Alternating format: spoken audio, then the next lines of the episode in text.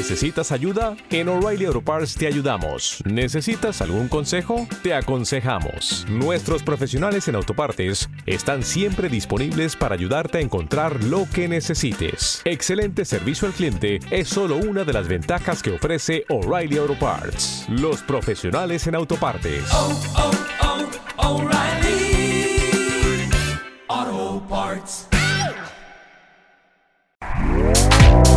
Este podcast forma parte de Evox Originals. Disfruta de este avance.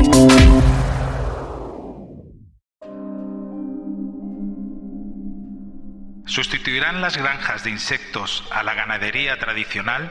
¿Nuestra comida dejará de ser la que conocemos para ser impresa en 3D? ¿Existen huevos veganos y filetes de carne sin carne? ¿Sabemos comer? ¿Sabemos comer? ¿Sabemos comer? Comer? Friquilosofía, una forma de vivir. Friquilosofía.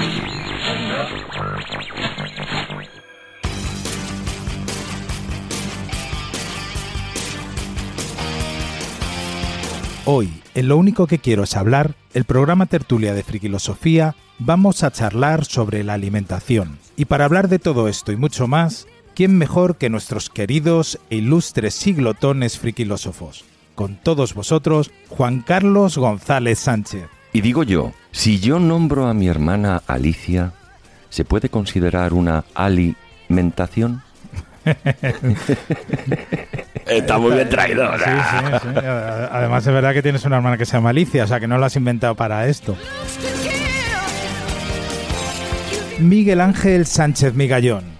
Todo lo que hay en esta sala es comestible. Hasta este podcast es comestible. Pero yo creo, chicos, que eso sería un poquito de canibalismo. Sí, además veo que nos están mirando así con ojillos glotones, así que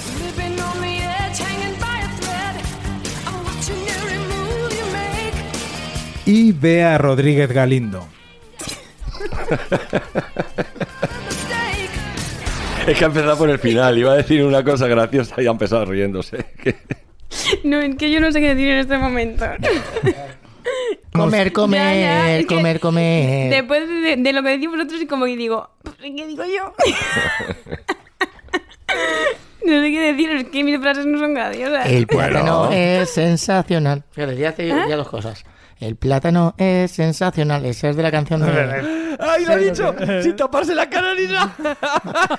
Pero eso es tuyo, ya está con La otra. Tú no la hagas comer, caso. comer, no, ¿cómo es comer, del comer. aguacate? Pero vamos, que nosotros no intentamos ser graciosos, es que ellos son graciosos. tío. Yo es que siempre No, es que a busco- mí no me salen otras cosas. Yo es que siempre busco frase- frases de cine y ya la- las adapto. Eso, pues cuéntanos, cuéntanos, venga. Te presento y nos cuentas lo del aguacate. Y Bea Rodríguez... Ga-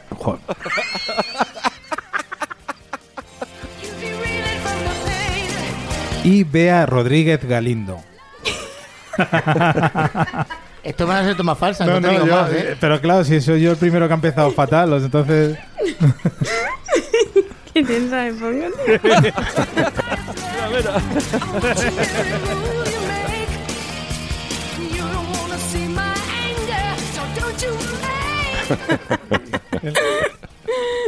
Cuéntanos lo del aguacate, Bea. Es que es un- ya no sé cómo decirlo, la verdad.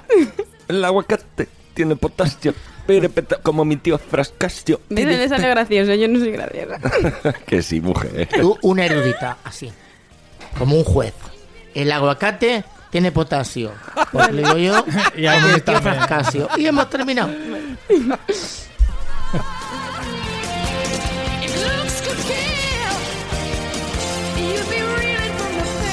Y Bea Rodríguez Galindo. El aguacate tiene potasio.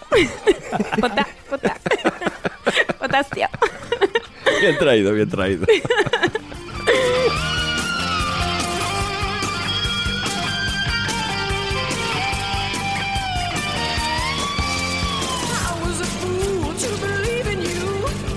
Como siempre tendremos las historias de Luis Luigi. ¿Y qué decir de la cena, mis freaky losers? ¿Qué decir de la cena? Pues sí, freaky, sí. Yo no soy de los de a mí me vale con un yogurcito por la noche.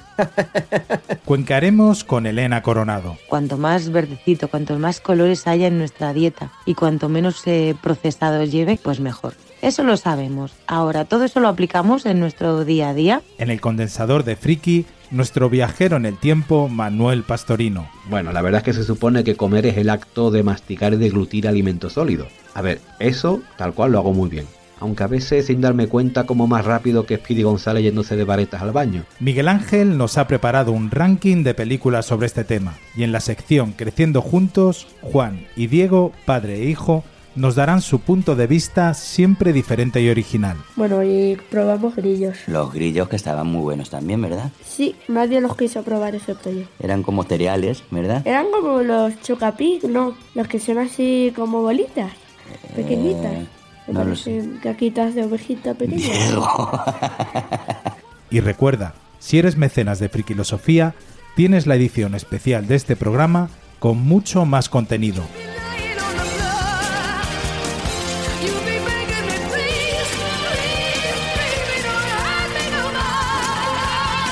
Todo lo que vamos a hablar en este programa son nuestras opiniones y vivencias. Ninguno nos creemos con la verdad absoluta en los temas que debatimos, ya que simplemente son puntos de vista que queremos compartir con vosotros, siempre desde el respeto y la libertad de expresión.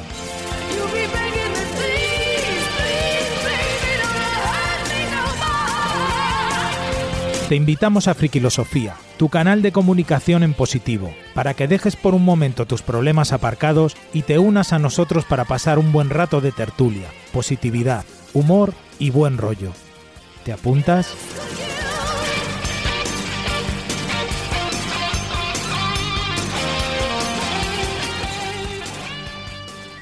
Decía Francisco de Quevedo, el rico come, el pobre se alimenta. Mi nombre es Tomás García Baringo y esto es Frikilosofía.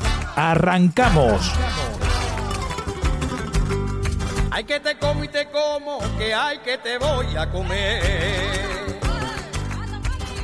Antes de nada y antes de empezar este programa, ¿vosotros sabéis comer? Claro que sí, joder.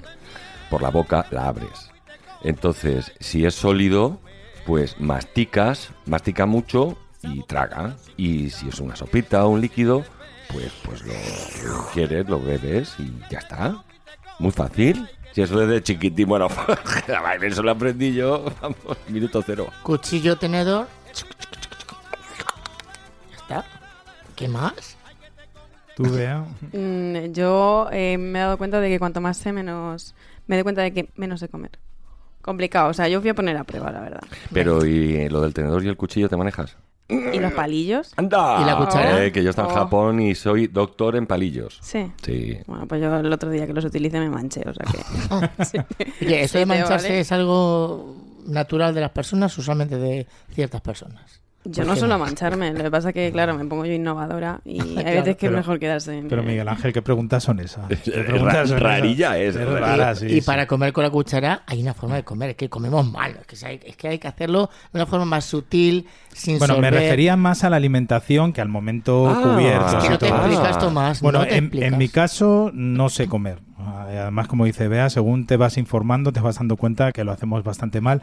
Aunque sí que es verdad que intento comer de una manera o lo más sano posible y muy equilibrada, pero mis vicios me pierden. Entonces, hay días que como súper bien y hay otros días que voy al supermercado, que siempre intento ir después de comer para no caer en todas esas tentaciones que me llaman y me dicen, cómeme, cómeme pero de vez en cuando caigo y, y como mal.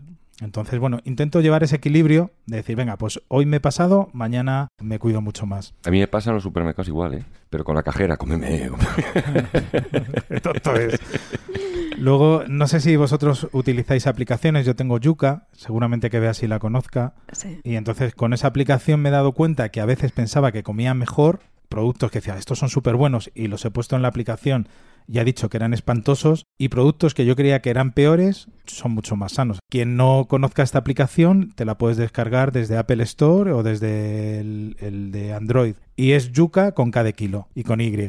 Y es una aplicación que te dice las propiedades de cada producto, si tiene mucho azúcar, si tiene muchas grasas saturadas. Es interesante. Es una aplicación que está muy bien y hay otra que se llama Merrial Food que también está muy bien, que al final lo que te ayuda es pues a saber, sí que es cierto que no sabemos qué alimentos son buenos y qué son malos, pero yo creo que la importancia está realmente en saber diferenciar, o sea, por qué esto es bueno y por qué esto es malo, más allá de porque te lo diga una aplicación.